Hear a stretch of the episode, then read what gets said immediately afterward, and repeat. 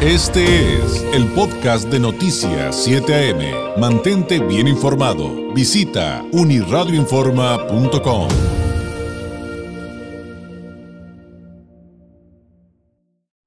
En Noticias 7 AM presenta el comentario nacional con el periodista y analista Carlos Álvarez. 8 de la mañana con 36 minutos, como todos los lunes, ya nos acompaña el analista político Carlos Álvarez Acevedo, periodista, corresponsal del Seminario Z, a quien usted encuentra en redes sociales como arroba Carlos Álvarez MX. Carlos, ¿cómo estás? Muy buenos días. David, buen día, ¿cómo estás? Pues aquí tratando de entender lo que pasó el fin de semana con tantas cosas, Carlos, ya te imaginarás y sin duda, y del público nos comentan mucho, pues digamos que todo lo que sucedió alrededor de que en una semana se realizará el ejercicio de revocación de mandato, Carlos. Sí, mira, yo los veo muy nerviosos a los del partido oficial. Creo que no van a llegar ni a los 10 millones de votos y si lo superan va a ser un gran logro para ellos. Y por eso están echando toda la carne al asador, David.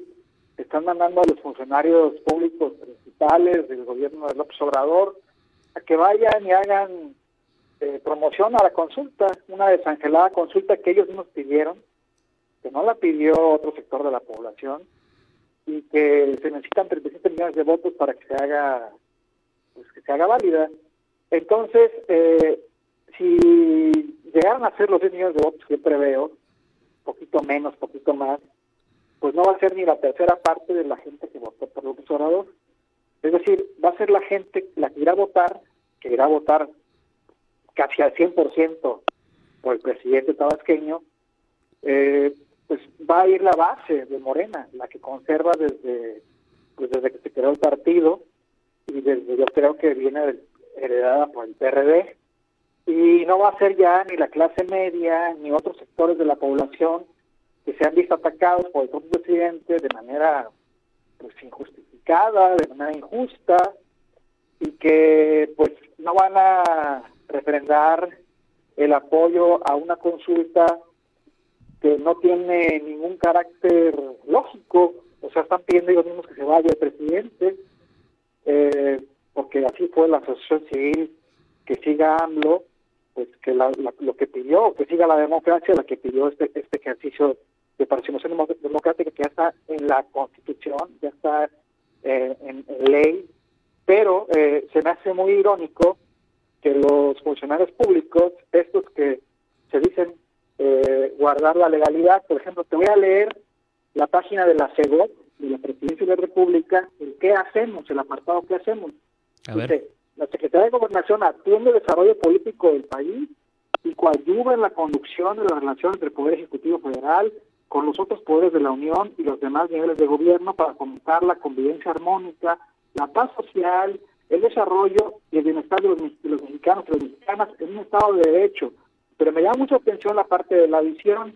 Dice que para que México tenga una sociedad abierta, libre, plural, informada y crítica, ahí va, reconociendo que el respeto pleno al Estado de Derecho es la única vía que permite a los mexicanos vivir en armonía. Y mira, el sábado y el domingo va el secretario de Gobernación acompañado, ojo, de el comandante de la Guardia Nacional, se va en un avión de dicha institución castrense, porque ya es castrense, ya no es civil como habían, habían este, eh, visualizado, se van a hacer una promoción primero a Coahuila y luego a Sonora, donde el secretario de Gobernación ataca a los consejeros del INE. Mira, el INE podrá hacer lo que sea, pero es un órgano, órgano constitucional autónomo, David que tiene libertad constitucional, está en la ley. Y no puede ser que en la misión, visión y en el qué hacemos y en la ley del secretario de Gobernación esté que van a, eh, que, que, se va, a, esta institución va a hacer algo a favor del Estado de Derecho cuando ataca a otro órgano que tiene libertad en la Constitución. Es, es, es aberrante y además si los funcionarios públicos quieren promocionar las consultas, pues tendrían que dejar de ser funcionarios, No pueden seguir cobrando sus quincenas, que son muy jugosas, son muy grandes, para seguir promocionando algo que la mayoría de los mexicanos no queremos. Claro. Oye, y fíjate que del público en relación a este mismo tema, hace ratito eh, alguien nos hacía un comentario, lo estaba buscando, pero ya sabes que luego aquí se te mueven las cosas con esto de las redes sociales, pero nos preguntaban acerca de justamente esto que tú acabas de plantear y por eso, por eso lo retomo, de que parece que pues a, las actuales administraciones públicas de este partido dominante, pues la ley los tiene sin cuidado, vaya, que atropellan la ley y que parte de lo que tenemos que reflexionar es que justamente eh, el cuestionamiento se debería centrar, tal vez, consideran algunos, en, bueno, y entonces, Carlos, que buscan demostrar, porque yo dudo mucho que no sepan cómo les va a ir el, próximo domingo, cómo nos va a ir el próximo domingo a todos. Bueno, en términos generales, finalmente eh, ahí está el ejercicio puesto sobre la mesa. Y, esa pregunta también te la planteo a ti, ¿tú qué ves ahí eh, respecto, bueno, yo creo que muchos nos hemos preguntado, ¿y entonces qué pretenden? Mira, buscan demostrar que van a seguir en el poder a costa de lo que sea. Hay una película en, en Argentina del 85, ya es muy vieja, pero que ganó el Oscar a la mejor película extranjera que se llama La Historia Oficial. Está en alguna plataforma como Netflix. La puede usted ver, es una película extraordinaria. Es el fin de, habla sobre el fin de la dictadura argentina, después de Videla, del dictador, y de cómo sigue coludido el gobierno civil con los entes militares. Todo esto que están haciendo de la construcción del aeropuerto del Felipe Ángeles, ahora que van a apuntalar, y le dice el presidente, ustedes militares tienen que defender, así dijo, defender la obra del Tren Maya, atacando a los ambientalistas, haciéndolo todo en lo oscurito con los militares, dejándoles la chequera abierta para que manejen los recursos públicos a su antojo, sin ninguna eh, transparencia. Toda esta colusión con el militarismo es para fortalecer su mandato, porque está viendo que se le está, a más allá de Morena, se le está yendo de las manos. O sea, no puede ser que 17 gobernadores, 17 gobernadores de Morena o de, la 4T, por así decirlo, más todo el aparato del Estado, no puedan llegar a 10 millones de votos, aún con los acarreados, porque van a llevar acarreados, es evidente. Entonces están demostrando que al no importarles la ley, pues van a, le están mandando un mensaje a la ciudadanía de que se van a quedar a costa de lo que sea.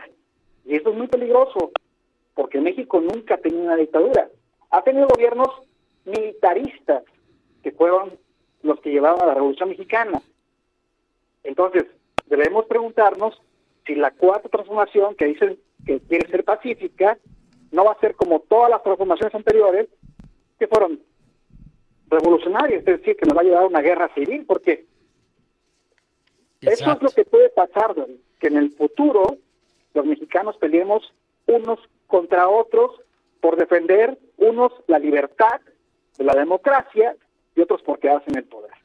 Y finalmente, pues no puedo evitar también que pedirte que nos comentes algo. Y entonces el discurso del lunes, si se cumplen los pronósticos que creo de casi todos los eh, analistas políticos y en el, en el cual también te, te, incluyo, Carlos, respecto al nivel de participación que se daría el domingo y los resultados, pues el discurso del lunes en la mañanera, pues ya sabemos cuál va a ser.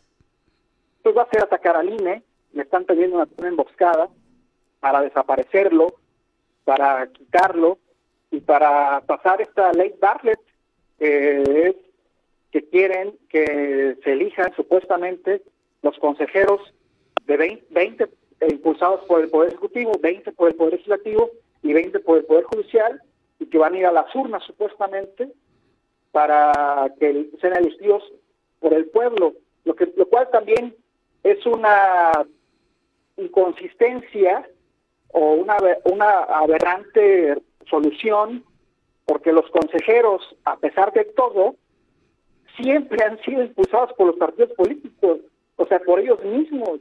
Cada, cada, grupo de consejeros en el INE fue impulsado o por el PRI, o por el PAN, o por Morena. O sea, ahora nos vamos a gastar otro dinero, otro recurso público en elecciones, cuando ellos mismos sientan elegido a los consejeros es aberrante, es ilógico, es nada más quedarse con el control total del niño. Es lo que quieren, porque ya los, ellos los eligen y siempre lo han hecho, David. Bueno, pues el lunes estaremos platicando más de este tema, pero sin duda, eso lo puedo apostar. Carlos, gracias. Un abrazo a la distancia y que tengas una excelente semana. Igualmente, David, gracias. Es Carlos Álvarez Acevedo, analista político, periodista, corresponsal del Seminario Z, con su participación de todos los lunes. Usted lo encuentra en redes sociales como arroba Carlos Álvarez MX 8 con 46. Este fue el podcast de Noticias 7am. Mantente bien informado. Visita unirradioinforma.com.